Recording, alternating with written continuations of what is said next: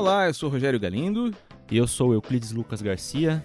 A gente está aqui no programa de estreia do podcast Pequeno Expediente, que vai falar de política principalmente aqui do Paraná.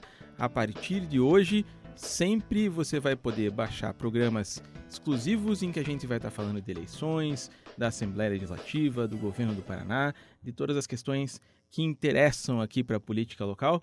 Hoje o nosso especialista em eleições, Euclides, está aqui para comentar com a gente o cenário que está se desenvolvendo ainda para o ano que vem. Ano que vem, todo mundo sabe, tem eleição para governo do Estado, Senado, deputado federal e deputado estadual.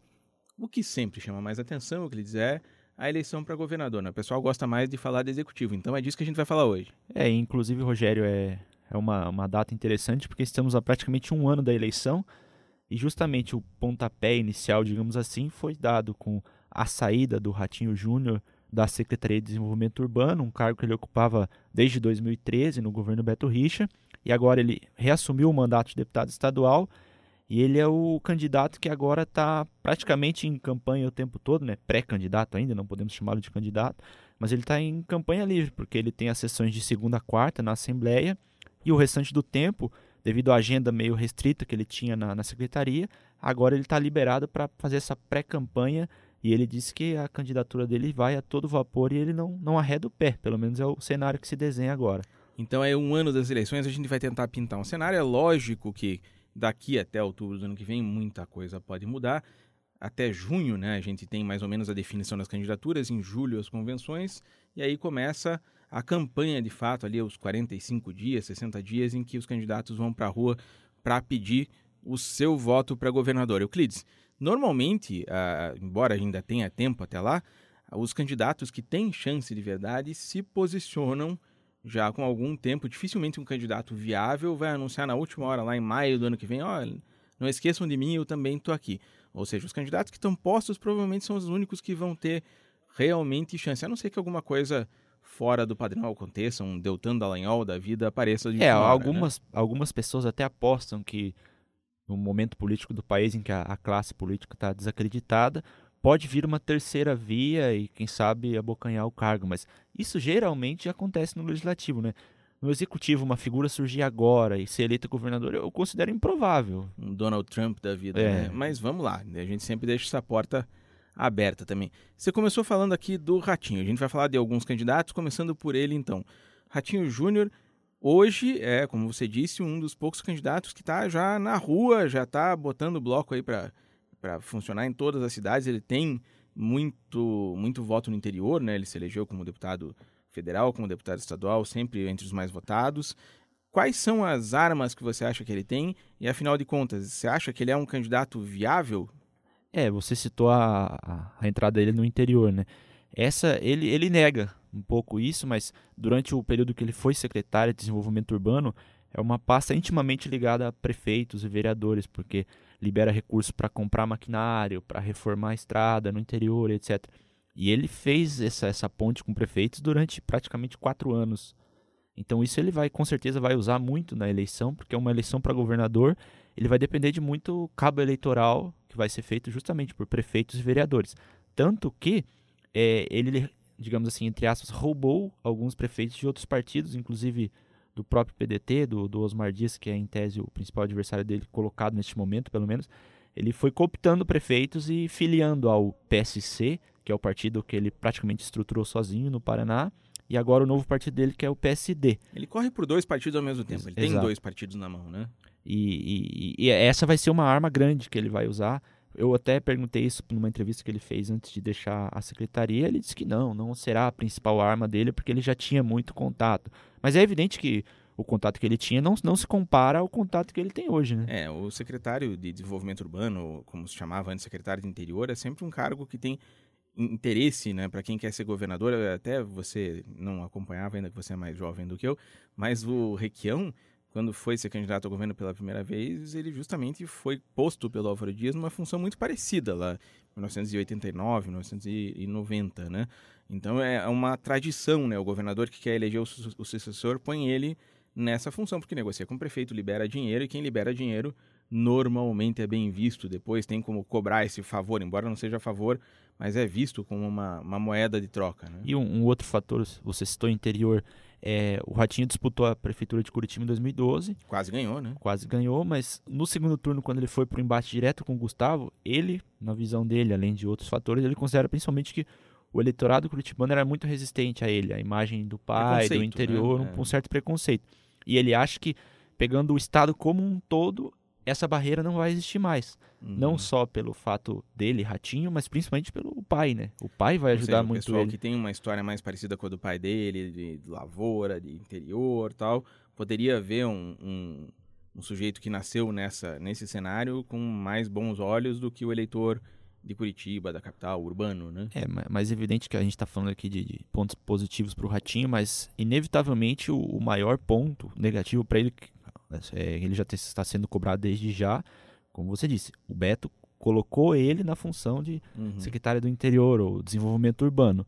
Essa ligação ele não vai ter como negar. Ele próprio admitiu Sim. isso, que ele não tem como apagar essa ligação que ele teve com o e Beto. o governo do Beto Rich é um governo altamente impopular hoje. Né? Exatamente. Né? É uma série de, de, escândalos de corrupção. O 29 é, de abril. Né? Permeando a imagem do governador. Tem o 29 de abril e vários pacotes de arroxo que a população sofreu nesse governo. E, e isso vai, vai pesar. Não, a gente não consegue medir até que ponto isso vai vai tirar ou vai vai dar voto pro, pro ratinho ou não. É lógico que isso vai a gente só vai saber lá quando a urna abrir, mas assim, essa imagem que ele vai carregar do Beto, ele vai ter que lidar com ela. Agora, por outro lado, se ele já está com essa imagem, né, ele pode também tentar ter o, o bônus, né? Ou seja, para ele não custa nada a essa altura ser o candidato do Beto Richa, né? Ainda não tem nada fechado nesse sentido, não se sabe nem se o Beto Richa vai terminar o mandato, né? Mas se o Beto Richa decidir apoiar alguém, é provável que seja é, o Ratinho. É, né? Hoje todo o Centro Cívico considera que a, o mais o cenário mais natural é o Beto apoiar o Ratinho. Uhum. Apesar de haver uma a Cida ser a vice dele também, a gente vai falar daqui a pouco ter ter uma a intenção de concorrer ao cargo, todo tudo leva a crer hoje que o Ratinho será o candidato apoiado pelo governador se apoiado só como candidato ou tendo o Beto como candidato ao Senado, a gente ainda não sabe, porque só para quem né? quem está tá, quem tá ouvindo a gente entender, para o Beto ele não pode mais ser candidato a governador, porque já foi reeleito. Para ele disputar o mandato ao Senado, que é o, é o caminho natural de maior parte dos governadores do Brasil, é, até o dia 7 de abril ele teria que renunciar ao cargo para poder disputar essa vaga ao Senado deixar Cida Borghetti governando e ele vai ser candidato. Né? Isso. Né? E... e... ninguém sabe se isso vai acontecer. Né? É, hoje, ninguém... hoje apostam que não, que o Beto fica até o fim. Mas isso muda dia a dia, né? é, né? Cada exatamente. vez que você pergunta, a resposta muda, né? O Beto ou está muito indeciso ou ele realmente está conseguindo fazer parecer com que ele esteja indeciso, né? Não, ninguém sabe a resposta, as pessoas uma hora apostam numa coisa, apostam na outra. Isso influencia também a campanha do segundo candidato que a gente vai falar aqui, que também já está na rua, até porque não tem mandato esse, né? Que é o Osmar Dias, né? O Osmar Dias já foi duas vezes candidato ao governo do estado, nas duas bateu na trave, né? Uma perdeu para o Requião e a outra em seguida perdeu para o próprio Beto Richa, né? Em 2010, quando ele perdeu ali por uma margem até um pouco maior do que perdeu para o Requião, que é do Requião foi 10 mil votos, era muito pouca coisa. Mas para o Beto ele também não perdeu por muito. O Osmar tem também um peso para carregar na eleição, que no caso dele é diferente, é o peso do PT. Né? Ele esteve por vários anos no governo da Dilma, que também naufragou na popularidade e acabou, inclusive, é, o, o, o que ele costuma dizer, ele foi vice-presidente de agronegócios do Banco do Brasil, que apesar da indicação ser política, é um cargo de atribuições técnicas, digamos assim. Né? Ele, por exemplo, elaborava o Plano Safra, é, no, no, governo da, da, Dilma. Que foi um dos motivos do impeachment. Isso. É, mas o que ele, que ele costuma dizer é que ele não se ele não teve entrada na parte política do governo. Ele jamais tratou de política, ele não tinha mandato e etc. Mas é inevitável que, que os adversários, o programa ele, né? eleitoral, vão, vão fazer essa cobrança sobre ele. Mas o discurso já está meio pronto, que é, é, que a atribuição dele era técnica, que ele jamais teve discussão política durante o governo Dilma e essa vai ser a, a barreira que ele vai tentar em relação a esse assunto. Se vai dar certo ou não, a gente também não, tem como medir ainda, mas vai, que ele vai ser cobrado, não, não tenha dúvida. Como pontos positivos, também o, o Osmar também tem justamente isso, né? Apesar de, de ser um, um, peso por um lado, mas por outro, assim como o Ratinho, ele era o cara do dinheiro, né? O cara que liberava dinheiro para o agronegócio aqui no Paraná, que é o motor da economia paranaense, né? Ele estava justamente nessa função no Banco do Brasil de liberar crédito, né? E ele já é um cara também experiente, que tem muita ligação no interior. Tem o irmão, o Álvaro, que aparentemente vai ser candidato a presidente, né?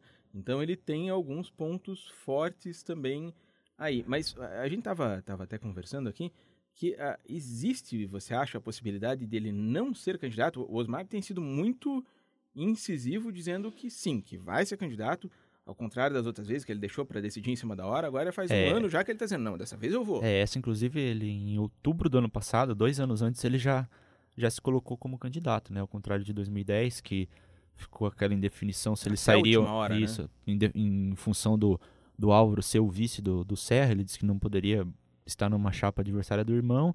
E quando o Índio da Costa foi para vice do Serra, ele no último dia ele acabou decidindo se candidatar e foi derrotado pelo Beto naquela oportunidade. Agora ele já se colocou como candidato muito antes, né? Tudo, tudo leva a crer que ele deve ser candidato mesmo, porque a candidatura dele já está posta, ele tem viajado ao interior, participado de eventos, etc. Até pelo fato de, de não ter mandato. Mas há quem considere o, o Álvaro uma possibilidade lá na frente. E, e, eles têm um acordo familiar de um não concorrer contra o outro. É, sempre eles evitaram, né? Até porque pega muito mal, né? Sim. Um sair candidato contra o outro. O, o, Álvaro, em teoria, é candidato a presidente, né? Ele foi pro Podemos, né? E sempre tem dito que não, que o que interessa para ele é a política nacional. Ele se formou agora como um, um sujeito que tem muita, muita voz né, na política nacional. Foi um dos grandes opositores da Dilma ali no finalzinho, principalmente, né? Então é um, é um, sujeito que realmente tem se dedicado mais à política nacional. Mas tem quem diga que se o Álvaro saísse candidato ao governo, ele era imbatível hoje, né? Fez 4 milhões de votos para o Senado. Deve dar uma coceira, né?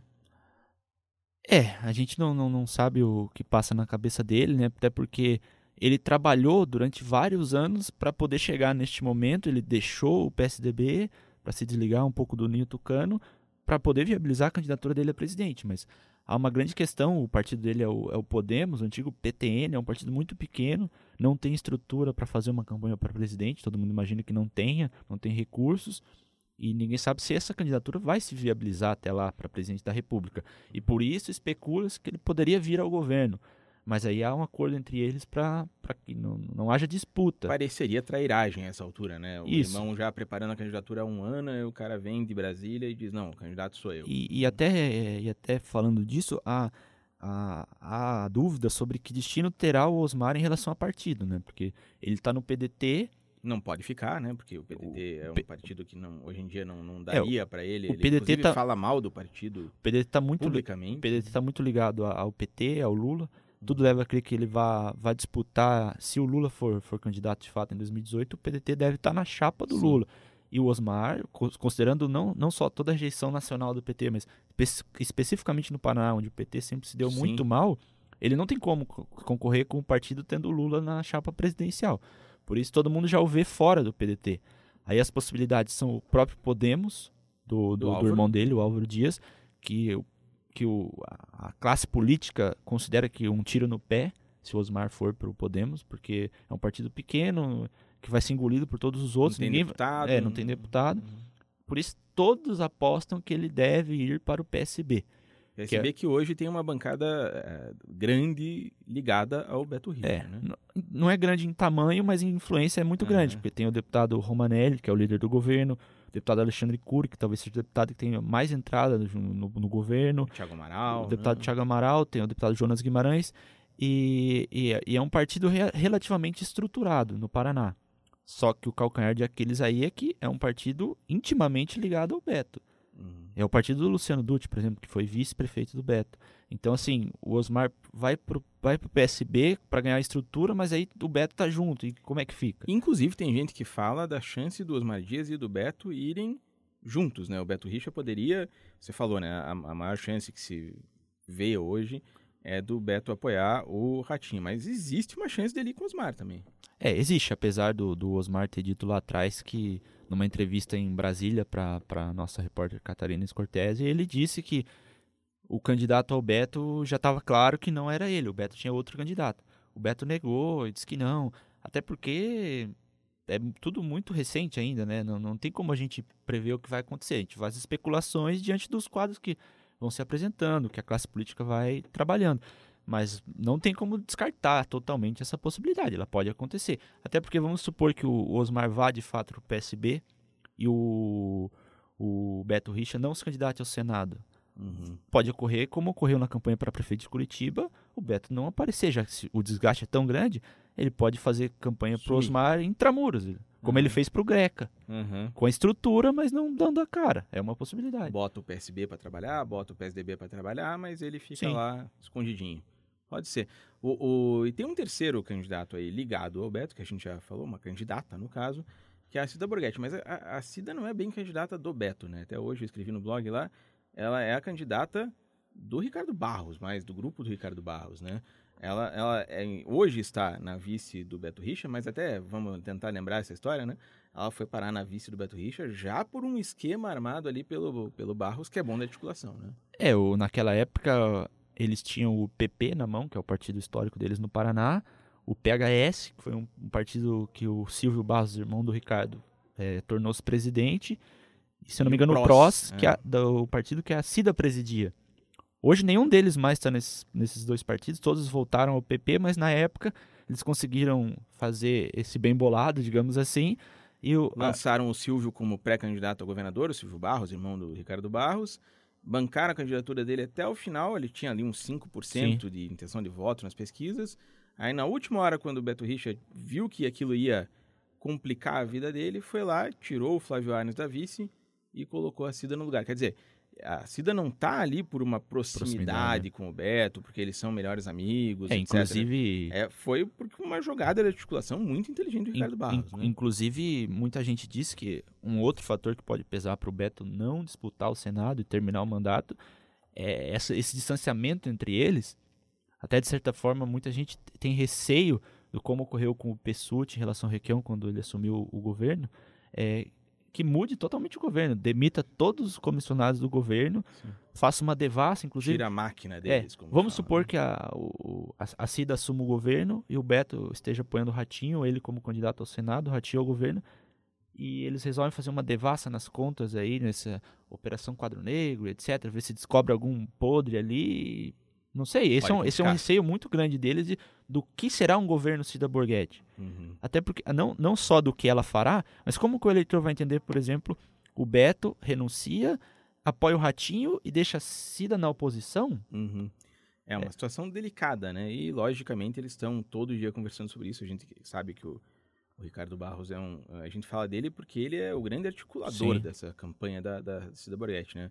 Não querendo minimizar a parte dela, não é isso, mas é porque ele realmente é, não, não, é o, o chefe do clã. Ali, não né? só da Cida, talvez o Ricardo Barros, assim, pelo menos no Paraná, talvez ele seja o maior articulador político. Ele é bom nisso, ele, né? Ele é, é, ele é nesse, nisso. nisso não Tanto há como é negar que, que o sujeito ele... hoje tem o Ministério da Saúde, tem a mulher como vice-governadora, a filha como deputada estadual, teve o irmão com duas vezes como prefeito, ele, ele realmente é um articulador de, de mão cheia, e a gente sabe que ele deve, até junho do ano que vem aí, tirar mais coelhos da cartola, a gente não sabe exatamente quais, né? Agora, a gente está falando de todos os candidatos aí que estão mais ou menos do centro para a direita, né? E a, até aqui no Paraná não tem surgido um candidato da esquerda. O PT a gente sabe que está morto aqui. A única candidata que parecia viável deles, que era a Gleisi Hoffmann, no momento está com problemas sérios, né, de judiciais por causa da Lava Jato, etc. Não parece que ela vá se eleger nem senadora de novo, talvez é, deputada to, todos federal. Todos apostam né? em deputada federal. O marido implicado em uma série de escândalos, ela também tal, tá se defendendo, pode ser que se livre mais para frente, mas politicamente é um, é um complicado, né? Tudo indica que, de novo, a esquerda paranaense vai ficar pendurada no senador Requião, né? É, inclusive aí é, são especulações, né? Como a, como eu escrevi na, numa reportagem que a gente publicou, mostrando mais ou menos isso que a gente está falando aqui no, no, no texto, é, o Requião até agora não, não disse que é candidato ao governo, mas também não negou. E, e, o Requião não há como negar que ele é, talvez seja o político mais vitorioso da história recente do Paraná. Ele foi Sim. três vezes governador, duas vezes senador, foi prefeito de Curitiba. Então, assim, não, não, não tem como falar que se o Requião decidir ser candidato, ele não, não ele é um nome a forte. Última, o que deu uma impressão ali de fim de carreira, né? Mas ele, tá, ele tem como ponto contra hoje o fato de ele estar tá já com 70 e tantos anos, né? Ele terminaria o mandato, acho que perto de 80 anos, Sim. caso ele fosse eleito. é uma situação já diferente dos outros candidatos que a gente estava falando, né? O Ratinho, por exemplo, tem 36, poucos, né? Uma, uma diferença enorme. Mas, é, mas, assim, ele, ele, apesar desse desgaste e tudo, ele é um sujeito que tem muito voto. Né? É, e um, e um ponto que é, que é diferente de 2014, por exemplo, 2014, a imagem que foi vendida durante a campanha, depois o Beto até foi cobrado por isso, é de um estado, ele tem a famosa frase que as contas estavam azeitadas e a máquina ia andar a partir daquele momento. O melhor então, está por vir. O né? melhor está por vir. Então, esse discurso foi comprado pelo eleitor lá atrás e o Beto, e o Beto conseguiu derrotar a Gleisi e o Requião no primeiro turno. Agora o Requião, como você disse, a esquerda tá, tá meio. Só sobrou ele de novo. É, o Requião é, é, meio que o anti-Richa. A gente sabe que o, o Richa, a popularidade dele está muito baixa. E o, a história de 2014 se, se inverte agora. O Requião uhum. pode trazer para si esse eleitor anti-Richa, que foi construído ao longo desses, Dizia, desse ah, mandato. No governo as coisas estavam em ordem, etc. Aí veio como ele dizia na campanha, né? Esse menino jovem, bronzeado. E, não, e não só isso, o, o, o eleitorado dos servidores, que é um, que é um eleitorado que você não, não, é um eleitorado de centenas de milhares de servidores, aí você não considera só o servidor, a família, você considera a família, amigos, os né? amigos próximos. Pode ser um cabo eleitoral muito forte para o Requião se ele decidir ser candidato. Mas até pela idade, pelo, pelo fato de ele ter ficado ausente da política paranaense no dia a dia aqui, ele perdeu força junto a prefeitos, a vereadores. O próprio PMDB está dividido hoje. Então, apesar do nome dele ser forte. dividido também não é, novidade, né? É, apesar do nome Requião ser forte, é difícil prever como seria a estrutura de campanha do Requião para o governo do estado, ao contrário do, do Ratinho, por exemplo, que parece que vai ter toda a máquina do governo por trás. Então é, é, é, uma, é uma candidatura a se considerar, mas o cenário indica que ele deve tentar o Senado novamente. Fazendo um resuminho do que a gente falou até agora, provavelmente a gente tem aí hoje quatro candidatos mais fortes para o governo do estado, né? O Ratinho, Osmar, Requião e a Cida. Tem uma possibilidade de Álvaro entrar, mas não parece que é o mais provável. Agora, fora esses quatro, você ainda acredita que tem algum candidato viável que está se colocando? Tem gente que fala, por exemplo, do PPS lançar alguém, né? É, mas o PPS parece se lançar, pode, pode ser mais uma questão de posicionamento para quem sabe eleger bancada maior de deputado federal e deputado estadual. Seria o César Silvestre. César Silvestre. Alguns, né? alguns falam também do Marcelo Rangel, prefeito de Ponta Grossa, pode ser um outro nome, mas a princípio pareceria mais uma, uma candidatura de posicionamento para a construção de bancada. Não, não acredito, não só porque não é um nome forte estadu é, em nível estadual, mas também o PPS estaria praticamente sozinho. Vai se aliar, quem vai querer se aliar ao PPS numa candidatura que não, não deve ter sucesso? E aí, aí também a gente tem, tem que considerar para onde vai o PSOL, que sempre lança candidato, ah, sim, esses outros menores, partidos menores. Né? Uhum. Mas são candidaturas paralelas. Não tem como fugir muito desses nomes que a gente já, já disse aqui. A não ser que apareça um Deltan da vida, né? Alguém assim muito de fora. Conversando essa semana, por exemplo, com, com políticos, eles falaram: ah, se o João Malucelli decidir ser candidato. Ou seja, já que a população está tão descrente dos políticos, poderia aparecer um sujeito totalmente inesperado em cima da hora. Mas isso a gente vai seguir aqui nas próximas edições também, que também, né, não tem como a gente adivinhar, a gente vai seguindo aí né, semana a semana no nosso programa e nas reportagens. E né? esperamos a audiência de todos aí continuar acompanhando a gente no podcast. Então, para você que gosta de política, que gostou da nossa conversa aqui, que está interessado em saber mais, procura aí no seu aplicativo favorito de podcast, da Apple, do Android, no SoundCloud. A gente vai estar colocando aí com o nome de Pequeno Expediente, esse é o programa número 1, um, apenas um projeto piloto hoje, digamos assim. E a gente vai estar seguindo aqui, eu, Euclides, toda a editoria de política da Gazeta do Povo, falando sobre esses assuntos. Toda semana você vai encontrar novidades, um programa novo. Muito obrigado pela audiência e a gente vai se falando. Até a próxima.